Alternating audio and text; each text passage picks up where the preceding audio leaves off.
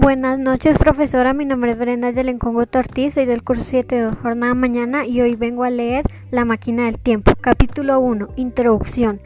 El viajero a través del tiempo, pues convendrá llamarle así al hablar de él, exponía una misteriosa cuestión. Sus ojos grises brillaban lanzando centellas y su rostro habitualmente pálido mostrábase encendido y animado. El fuego ardía fulguramente, el resplandor de las lámparas encendecentes en forma de lirios de plantas se prendían en las burbujas que estellaban y subían dentro de nuestras copas. Nuestros sillones construidos según su diseño nos abrazaban y acariciaban en lugar de someterse a que nos sentésemos sobre ellos.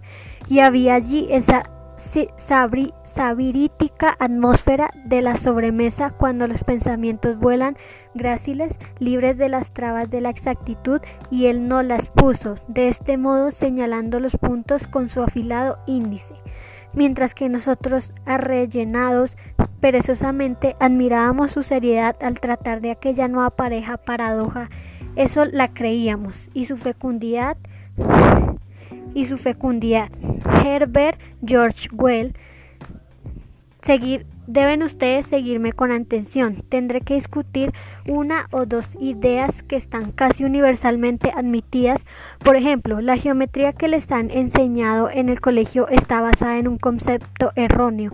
No es más bien excesivo con respecto a nosotros ese comienzo, dijo Philbip, un personaje polemista de pelo rojo. No pienso pedirles nada sin causa razonable que acepten nada.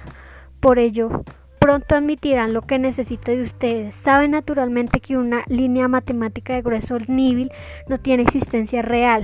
¿Les han enseñado esto?